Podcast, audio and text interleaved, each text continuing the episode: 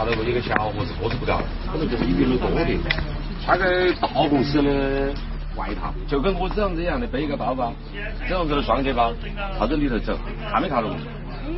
没看到过，我的，我这是大陆宾馆的，我拿过去，人家说我要这样可以，那个你穿的是大红色的。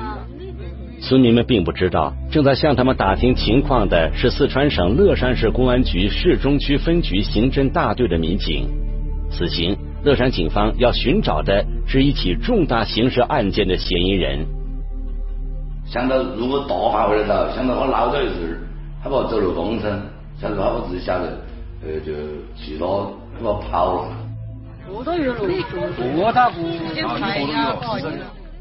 除了打听嫌疑人的相关信息之外，民警猜测，该嫌疑人很可能将一名女子杀害后，把尸体抛弃到了这里。哦，我们怀疑应该是他到农村的几个目的时候，就应该是去抛尸。那个具体跑哪儿？你晓得农农村的地方又没得人看到，他又是那个当地的人，他就是那个他跑的就是离他的家直线距离不超过两公里。应该他是从小生活在那一片，他对那个应该是比较了解。有人走过的，看到吗？这条路是有人走过的，看到吗？这个地方是有人，绝对是有人走，不是我们走。此地群山环绕，草木丛生，环境非常复杂。一番寻找之后，民警没有发现任何可疑的迹象。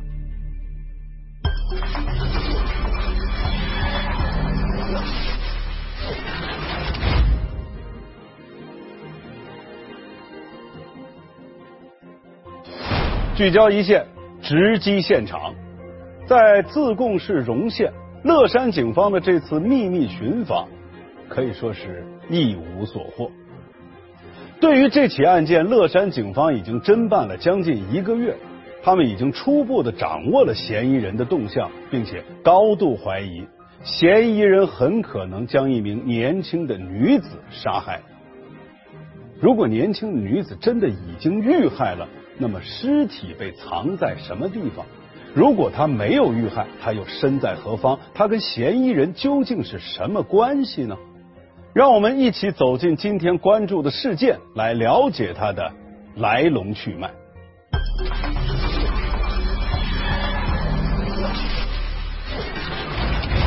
一个无故失踪的妙龄女子，刚刚们互相在聊天啊，高高兴兴。一个彻夜未眠的可疑男人，我问了一个位，就就很重。频繁进出的异常举动，难以查实的蹊跷案情，千里追凶将会解开一个怎样的谜局？双面男友一线正在播出。这天，家住攀枝花市的彭先生急匆匆的赶到乐山市的公安机关报案。称他的妹妹彭娟失踪了。还说当时是因为他的家属，呃，是在三月十九号是当天打我这个彭某的电话，打的电话是通了过后，但是没人接。后来再打的时候，晚上十点过再打的时候，这个电话就已经打不通。彭娟二十七岁，攀枝花人，几年前离婚后独自带着女儿生活。这个女的。离了婚过后，经常就是一个人出来要耍一个星期。报案人彭先生说，妹妹彭娟喜欢旅游，经常是把孩子托付给父母，自己单独行动。但是他出游期间，每到一个地方，基本都会给家里打个电话报平安。像这样关掉手机、彻底失联，还是头一回。因为我是说户籍所在地看他是说，他说我当地公安机关办了，公安机关通过侦查手段就就看到了，就是反击了。他是坐车子到了路上。攀枝花警方当初通过调阅公共视频，发现彭娟于二零一九年三月十九日离家之后，坐车去了乐山。由此，乐山警方推断，彭娟的突然失联，很可能是在乐山遭遇了意外。一组民警随即赶往了乐山市客运站，调取出站口的视频，果然发现了彭娟的身影。我们通过是车上的视频，发现出站的时候，有一个戴帽子的一个男子，哦，然后就来接了一个年轻男子。彭娟和这名身穿黑衣、头戴棒球帽的男子显然是认识的，他俩有说有笑，一起走出了车站。就是朋友一样的，那他们互相在聊天啊这些，呃，在高高兴兴。彭娟的家人告诉民警，他们家在乐山没有亲戚，这名男子是谁，他们也不清楚。民警初步判断，彭娟的失踪很可能跟该男子有关。随即对他俩当天的行踪展开了调查，最终发现彭娟跟随该男子于当天傍晚六点三十三分进入了位于乐山市嘉兴路上的一个小区。我有了这个视频资料，这后头激烈的这种这个分析，然后就发现这个自从这个一男一女进了出租房以后，呃，这个女性彭某就一直就没出现过了，就是她相当于他最后一次。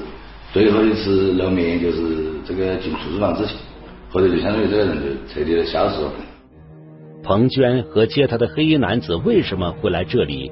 彭娟进入该小区后为何一直没有出来？专案组决定全面排查该小区周边的所有公共视频，从中寻找线索。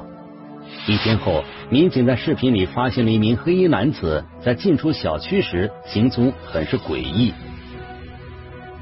此时，黑衣男子提着一个印花口袋出现在监控画面里。他走出小区后，沿着小区北边的一条路走到了另一个小区的后门附近。这个当时我们也监控里头很模糊，也看不出来啥东西。然后只只是看到他少了一少了一部这个呃轻距单车这种自行车啊，然后自行车就挨沿到我们这个中心中心城区那个助攻区一条河，他就慢慢的慢慢的骑。黑衣男子深夜骑行倒也不算异常，但该男子接下来的举动却引起了民警的高度注意。骑到一个垃圾桶，就扔扔一点东西。该黑衣男子骑着单车在乐山市区里绕了一大圈，每当经过比较偏僻的路边垃圾桶时，他都会迅速的将一些东西丢到里边去。我们反正看到最后，总共他是扔了六七次。就只要把所有东西扔了。折腾了近一个小时，黑衣男子提着一个空纸袋回到了之前离开的小区。当天晚上寒意逼人，街面上的行人非常少。谁都没想到，第二天凌晨一点零七分，黑衣男子再次出现在了视频画面里。与上次不同的是，这次他戴着口罩，手里还提了两个口袋。就拿了这个类似这个就是包包之类的东西，还有口袋，这个呃是女女性用的这个用品这些，呃出来过扔到了他的这个楼下旁边一个垃圾桶里，哦然后后头后头然后又返回去。几分钟后，黑衣男子出现在了小区北边的路口，之前手上的两个口袋已经不见了。他来到路口的垃圾桶前，迅速朝里面扔了一个东西。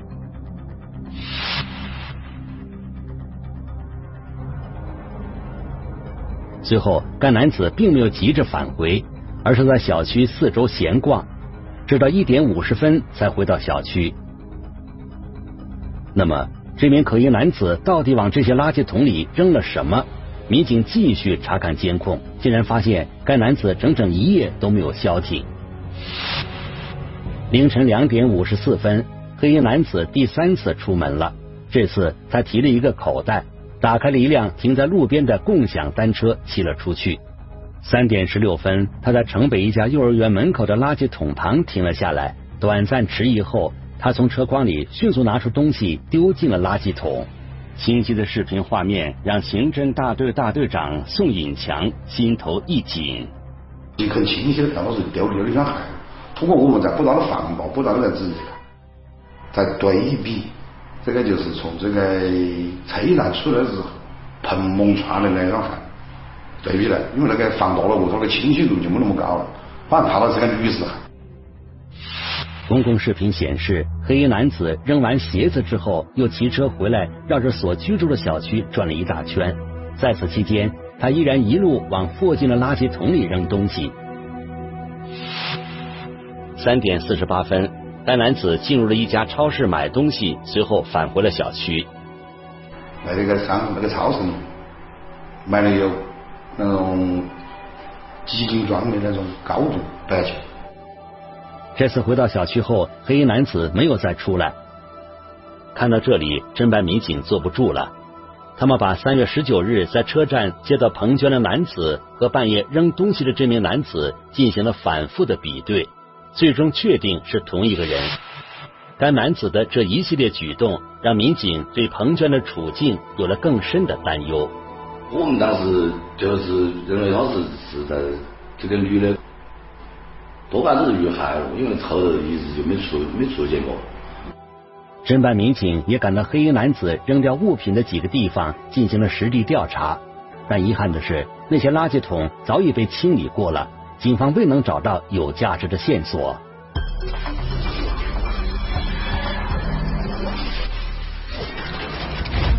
我们来梳理一下彭娟失踪前后的一些情况。二零一九年三月十九日，彭娟到达了乐山。有一名黑衣男子来接站，到了傍晚，就是十八点三十三分，他们两个人进入到了一个居民小区，而在这之后，彭娟就再也没有出来过。到了当天晚上二十一点二十二分到次日凌晨四点钟之间，这个黑衣男子频繁出入这个小区，行为非常的可疑。那么在这个期间，他先是从一个纸口袋里往外扔东西，之后呢返回小区，再次出门的时候又扔掉了疑似女性使用的包，而后他又一次返回了小区，再出来的时候他扔掉了一双女性的鞋。他丢弃这些物品的方式也非常的可疑，每一件物品几乎都是单独的扔进一个垃圾桶。更为可疑的就是，他还购买了一桶高度的白酒。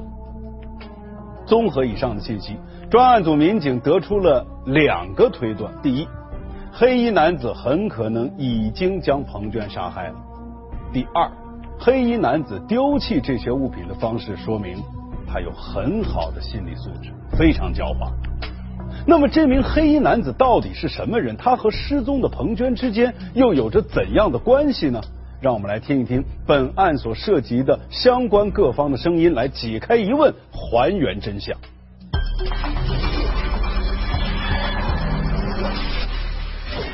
一个极其干净的现场，两个暗藏玄机的箱子，无处寻觅的女人，到底藏于何处？双面男友一线正在播出。乐山警方综合研判认为，到车站接彭娟的那名男子和彭娟的失踪有直接关系。那么，该男子是谁？他和失踪的彭娟是什么关系？民警在继续调阅相关公共视频的同时，也对彭娟的社会交往、经济往来等信息进行了查询。他的微信当天晚上就被这个转了，就是三月二三月十九号晚上就被转了五万多。就转到了另外一个这个另外一个名字的这个微信上。据彭娟的家人反映，彭娟的微信账户里应该有十万块钱的拆迁补偿款，现在已经被转走了五万多。民警立即对这个收款的微信账号进行了调查。很快，一个名叫徐某的男子浮现了出来。徐某二十八岁，四川荣县人，就租住在黑衣男子出现的那个小区。经过进一步核实，民警确认。徐某正是当天去车站接上彭娟后一起回到某小区的那名黑衣男子，由此徐某的作案嫌疑陡然上升。考虑到彭娟已经失踪了一段时间，民警立即联系了徐某所租住的房子的房东。你假如他这个人已经在三月份的时候就已经就没有在这儿住，已经就离了，一打上房子也没退。然后这个这个徐某就已经就离开了，就扔到那儿，就房东也不晓得。该房东告诉民警，徐某离开后，他还没有去出租房查看过。随后，在该房东的带领下，民警来到了徐某租住的房子。房中的一切让所有人都惊讶不已。当时这个房间打开过，这个房间就我们感觉很很整洁、很干净。然后呃，反正就是感觉这个很很异常，就是刻意打扫过这种这种感觉的。除了房间被打扫的非常干净之外，徐某的床铺都整理的非常规整。如此干净整洁的房屋，反倒让民警觉得异常蹊跷。技术民警对这里进行了勘查。我们这个技术，我们是反反复复的，前前后后，我们总共是六次，就对我那个厨房进行了六次勘查。技术民警对这个房间的每个角落都进行了仔细勘查，别说找到彭娟本人了，甚至连能证明彭娟到过这里的细微痕迹都没有发现。你看到他带其他人来过没有？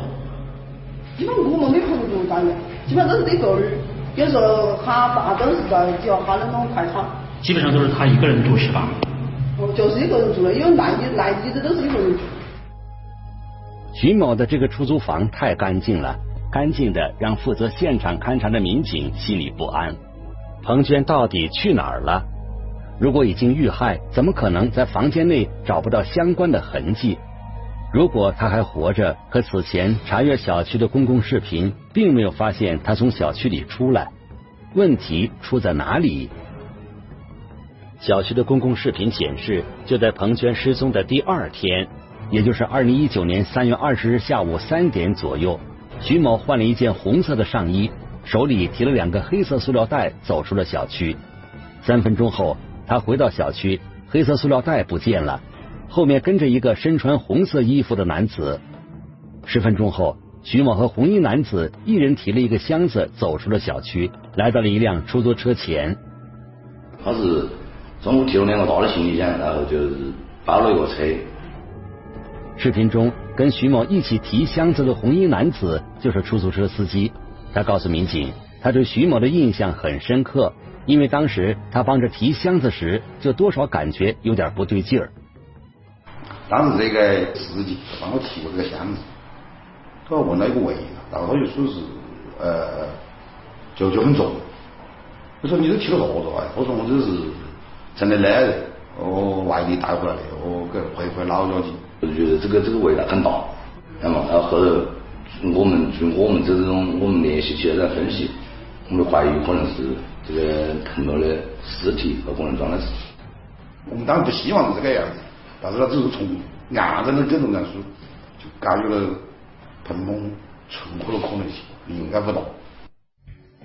据出租车司机称，当天他将徐某送到了位于自贡市荣县的一家旅馆。乐山警方随即赶到了荣县，经调查，徐某当天确实入住了该旅馆。旅馆老板称，徐某在店里住了三天才退房。事不宜迟，民警立即对徐某入住旅馆之后的行踪进行了调查。住进旅馆后的第二天早上七点半，身穿红色上衣的徐某只背了一个黑色双肩包出门了。在路边，他上了一辆车。为什么拿那个车？包括这个是他爹的，我们都把这个找到。他有那个消费的这个微信支付的这个技术，就转让用这个消费。我们全部是，把这个人一人，一觉得这个人反正在在那个地方一个路口，那个乡乡镇的一个路口高头就下过。据这名司机反映，徐某当时去了荣县杜家镇，那里正是徐某的老家。为了我不惊动，我们不敢走他的屋头，只能通过当地派出所了了解他。哦，在侧面话就了解这个这个人的情况。这个人呢，因为是从小父母都离了婚，哦，然后妈呢也，应该是早就改改嫁就走，哦，然后就没来这儿，就出去又改嫁，跟跟他父亲跟父亲的关系不好。这个人很小就就出来打工了，哦跟他的奶的关系，奶奶奶已经是。从徐某老家的情况来看，他在当地基本没有至亲了。那么徐某去老家的目的又是什么呢？更为蹊跷的是，在旅馆住宿期间，徐某曾多次在老家和旅馆之间往返。入住该旅馆的第一天，徐某先后两次背着双肩包走出旅馆，然后乘车去往了杜家镇的老家，在老家附近停留的总时长超过了六个小时。第二天晚上九点二十六分，徐某拖着一个大箱子走出旅馆。趁着夜色，把箱子扔到了路边的一个大垃圾桶里，然后返回。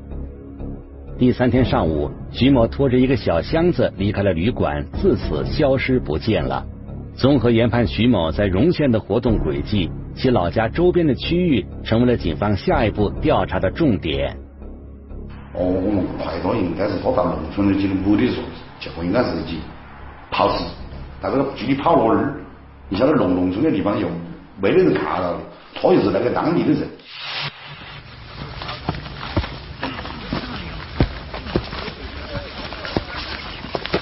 哎，这儿这儿看到。那路么才有点像。哦，走那边是。荣县杜家镇被大山环绕，民警认为嫌疑人徐某很可能会将彭娟抛弃在山上。对此，乐山警方进行了详细的排查，可是整整一天时间，民警并没有发现有价值的线索。就是把把了，你这样拖你始终也不是个办法，你你随便找个。你如果自己靠自己，你就是晓得老可能扔在扔在某个地方，你去找肯定是找不到的。此时距离彭娟失踪已经过去了一个多月，即便徐某真的将彭娟掩埋在山上，当时的痕迹很可能已经残存的不多了。现如今，只有找到并控制住徐某，才有可能获得事情的全部真相。就在这时，民警获得消息。嫌疑人徐某在福建厦门出现了，并且很可能想要外逃。因为了解到这个人以前一直躲，然后我们那时候就发现了他又买了一个票，就到厦门，而且还到国外去。就临时决定把嫌疑人先抓住再说，抓住他所有的事情才说得清楚。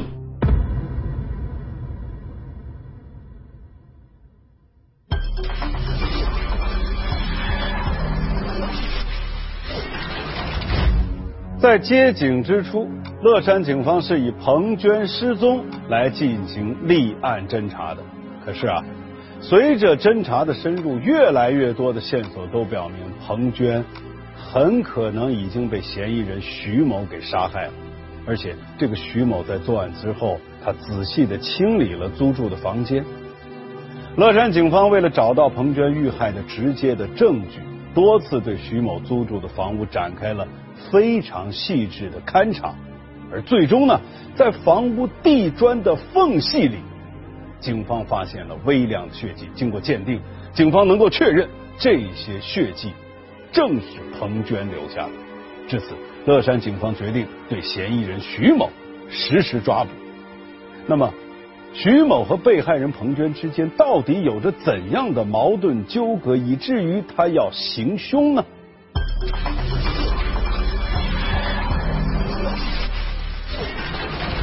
迥异的性格，完全不对等的付出，一段网络情缘，为何最终走向了歧途？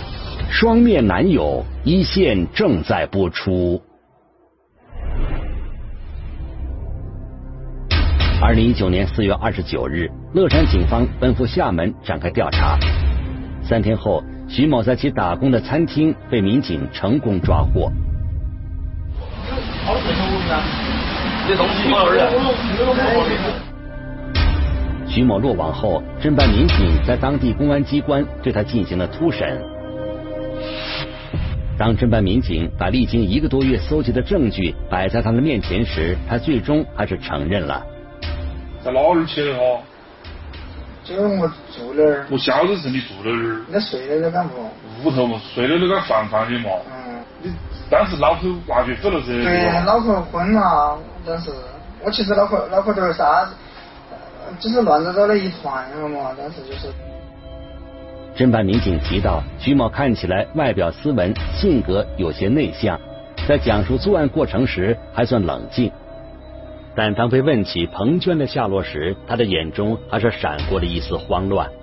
我害怕呀，但是过了好儿都没有气的呀，我我就把那衣服都扔了，就他以后全部把它扔了。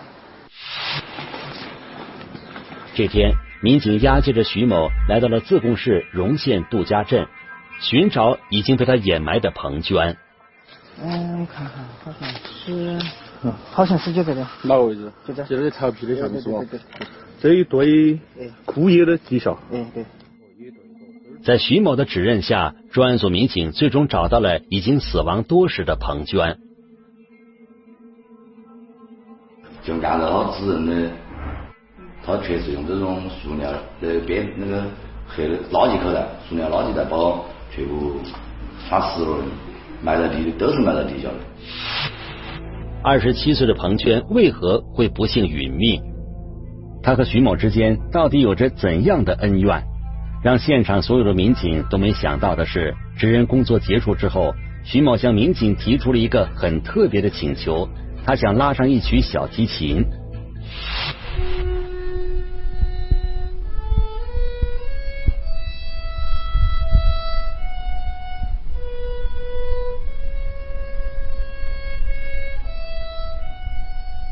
因为他对这个很有爱好，他都是自学小提琴，都是自自己在网上买书来学，又没哪个教过他的。其他的他又不喜，其他都不喜欢，他就只喜欢这个。他又不平时，比如说喝酒啊这些都不喜欢，外面外头耍这些。基本上，比如他在我们抓他在厦门，他的出租上，基本上除了工作，除了打工的时候时间，呃，只要一有休息的时间，他基本上都是回出租上一个人在那儿拉小提琴。拉着小提琴的徐某很陶醉，看上去安静温和。可谁又能想到，这个人竟然涉嫌以暴力的方式夺走了一位妙龄女子的生命？他其实胆子也比较小，因为我说的从小从小他可能都离开了父母这些，从小他是他的这个这个老姨这些经常打他，但是其实他是我们感觉他是就我们抓到他过后，感觉他不像是这样子一个这样子一个人，呃，可能跟从小。这个感情啊，各方面，这个这个东西有很大的关系。徐某从小父母离异，他独自跟着外公外婆一起生活。特殊的家庭环境使得徐某的性格相对内向孤僻。少年时期，他的外公经常在喝醉酒后无故对他进行打骂，这也使徐某在性格上显得偏执易怒。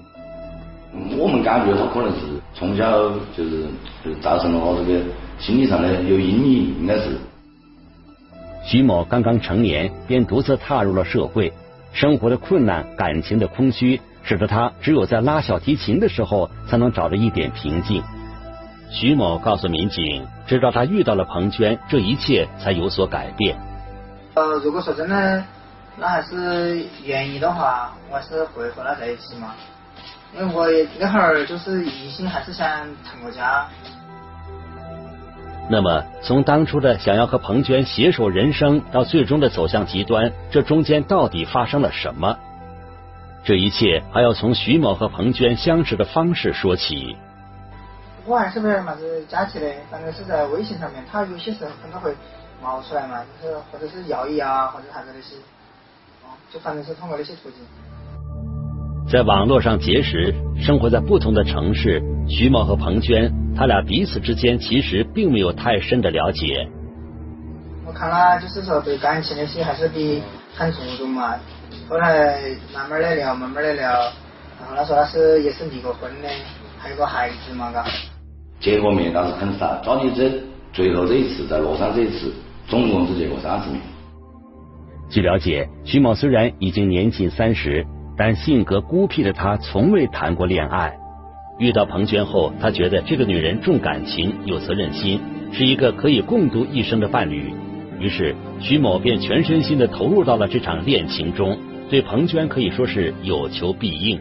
徐某交代，赚过很多钱的这个女的，比如说这个女的，呃，哪儿不好要动手术或者咋个，一千两千这种，平时需要用钱的时候。或者两千三千这样子都拿给那个女的，他说总共，他这一年多总共是通过微信啊，或者通过银行啊这些，总共是拿了一万多块钱这个女的。徐某一直理所当然的认为彭娟就是自己的女朋友。不过在审讯中，徐某也承认，尽管他对彭娟很热情，但彭娟也曾经表露过一些对他的不满意。这个女的就认为他各方面的条件，比如说家庭，还有现在自身的条件。没达到这个女的心目当中的要求，就觉得她条件差了。对于这些，徐某说他并没有想过放弃。他觉得依靠自己的努力，应该能改变彭娟的想法。二零一九年三月初，他向彭娟发出了邀请，希望她能到乐山来游玩。嗯，我估计这个女的可能当时也也按不上这个情面，就马上就拒绝了嘛，可能才才到乐山来。在乐山，徐某将彭娟接到了自己的出租屋里，双方就这段感情未来的走向进行了沟通。徐某说，直到这时他才获悉彭娟已经找到了新的男朋友。他说是工地上上班的，然后和他聊得还很来。在审讯中，徐某告诉民警，彭娟说出的这个事实让他觉得无法接受，他不能容忍彭娟花了他的钱，却最终跟别的男子走到了一起。他说的，呃，他还想找更好的。他说的我还不是他觉得最好的那个。然后，反正就真是吵起来那个。彭娟坚定的态度让徐某彻底恼羞成怒。他说，那一刻他觉得自己的人生充满了遗弃与背叛，他像疯了一样把彭娟死死的按在了床上。因为当时，呃，我一边掐，还有一边说话，眼睛也没有睁开噻，我又有点呃想哭。我说你为啥子要这样子对我？这样子我对你那么好，你为啥子还这样子欺骗我噻？一时的愤怒和冲动，徐某毁灭了彭娟，也彻底毁掉了自己的人生。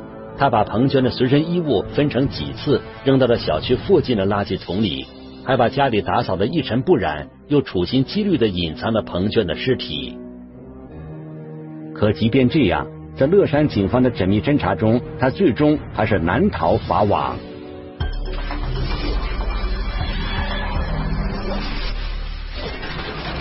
面对警方的审讯，嫌疑人徐某自己是这么说的：“他说啊，他是一个有洁癖的人，眼睛里看不得一点不干净，感情上也容不下一点的不确定。那么。”他说他在和彭娟交往的过程当中，他自己是全心全意的对待彭娟。可是当他得知彭娟对他并非是一心一意的时候，他就有了极端的想法。如果像徐某说的这样，那么徐某的这种性格又是如何养成的呢？我们来听一听中国政法大学犯罪心理学教授马癌的解读。成长经历啊。是一个人人格塑造的过程。犯罪嫌疑人徐某的童年、少年遭遇了许多他的同龄人没有遭遇的事件，父母离婚、被遗弃，还受到过一些家庭虐待。那么这些经历都直接导致了他在人格上、在价值观上与其他的同龄人所产生的不同。对于徐某这个人来说，我们还可以总结这样三点。第一，缺少爱，正是由于他缺少爱，他就特别重视爱。那么付出的越多，他就越祈求得到更多的回报。如果这个回报没有得到，对他来说是从失望走向了绝望。第二点，他特别缺少安全感，他的控制欲就会特别强。第三，就是徐某他缺少社会支持系统。我们说的社会支持系统，亲人、朋友。这些能够为你排忧解难、为你舒缓心理冲突的人，所以从这个案件上，他之所以做出这么偏激的杀人的行为，也是可以回溯到他自身的这些心理特征上去的。但是有一点大家必须要注意：人格上的不同、遭遇上的不同，它跟犯罪没有直接联系。